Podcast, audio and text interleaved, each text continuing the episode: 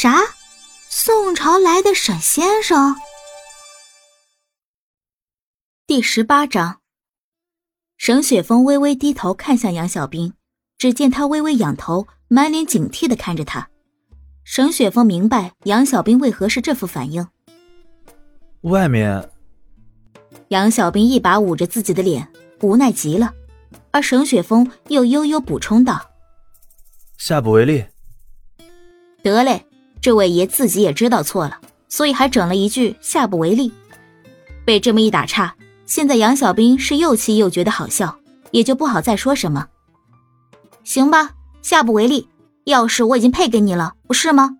一定要记得按照我们人类的正常方式来，记得开门。沈雪峰点头。一番闹腾之后，沈雪峰回来坐在沙发上，他打开笔记本电脑上网浏览。杨小兵坐在沈雪峰对面的沙发上，抱着自己的专业书，认真而投入的看起来。两人安安静静的做着自己的事情，互不打扰，一时间气氛静谧和谐。在城市的另一边，叶明川离开私房菜馆后，就赶往机场购买飞机票。而之前电话里只是告诉他，藏尸九龙关已经被人拿走了。什么样的人能够轻易突破那样的封印和其本身的吞噬？越想，叶明川越觉得不太可能，因为他所认识的在这座城市里的那个圈子的人，几乎找不到符合条件的人。这一次，叶明川再次打电话，意图问清楚情况。喂，父亲。明川，你不用担心。现在我们已经去派人查明情况了，相信不会有什么问题。叶明川没想到会意外出现这样的情况，他放心不下，于是对电话里说：“我先回来看看情况，你好心里有数。”好。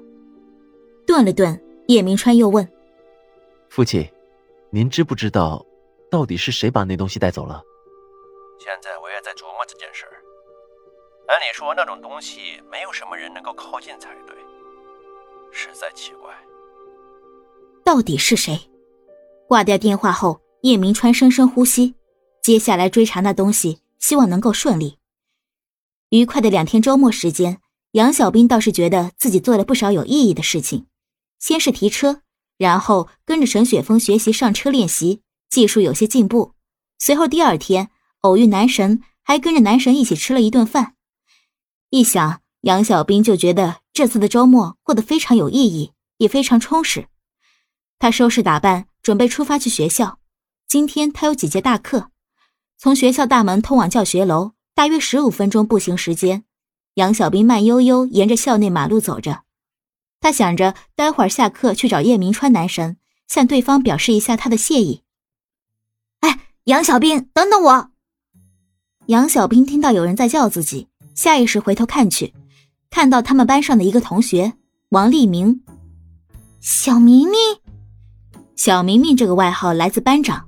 第一次班长念全班人的名字，念到王立明，下意识喊成了伴随他们很长一段时间的小明。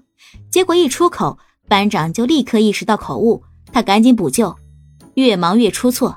结果班长一时口误，直接喊成了小明明。当时全班人大笑。最后，小明明这个称号就伴随着王立明了。王立明走到停下来等他的同学杨小兵身旁，好烦呐！星期一真不想上课，但是我们班星期一居然有四节专业大课。可不是，不过好歹是专业课，不是选修课，学的有用的。杨小兵不抗拒星期一的必修课，甚至他对其中的几科专业课挺感兴趣的。闻言。王立明用敬佩的目光看向杨小兵，有些人真的令人不得不佩服。他一听到学习就感觉头大，更别说别的。马上就要月考了，小兵，你肯定又是前几名。杨小兵微微一笑，没有说话。两人赶到教室里等待上课。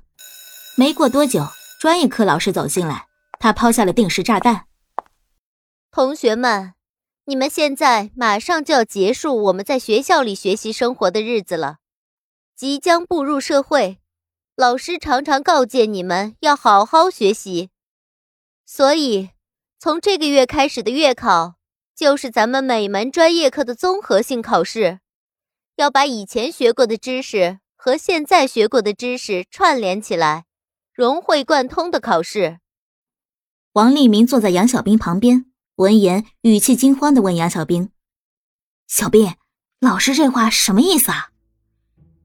就是从这次月考开始，试卷都是以前学过和现在学过的内容合在一起的，难度吗会比之前的月考难度更大。哎呦喂！扑通一声。王立明以头抢地，一听到月考难度加大，教室里同样传来一阵阵鬼哭狼嚎的声音。然而老师听到后却和善的笑笑：“好了，同学们，开始正式上课，好好听课，争取月考合格哦。”教室里纷纷响起哀嚎声。一节大课结束，杨小兵和王立明结伴去下一间教室。这时候，杨小兵旁边路过两个人。有一个正对着他翻白眼儿，是周安妮和他们班的云庆。看到两人，王立明赶紧拉着杨小兵快步越过他们，离开好一段距离。王立明边走边小声告诉杨小兵：“前几天我听宿舍里的人说，周安妮跟你结下梁子了，咱们赶紧溜走，免得被恶心到。”恶心到？杨小兵好奇的问：“可不就是被恶心到了？他们两个。”都是物以类聚，人以群分，都是小三，大伙儿都知道。小三，周安妮那人，当时杨小兵是看到过好几次，他身边的男人都不一样，这倒是有可能的。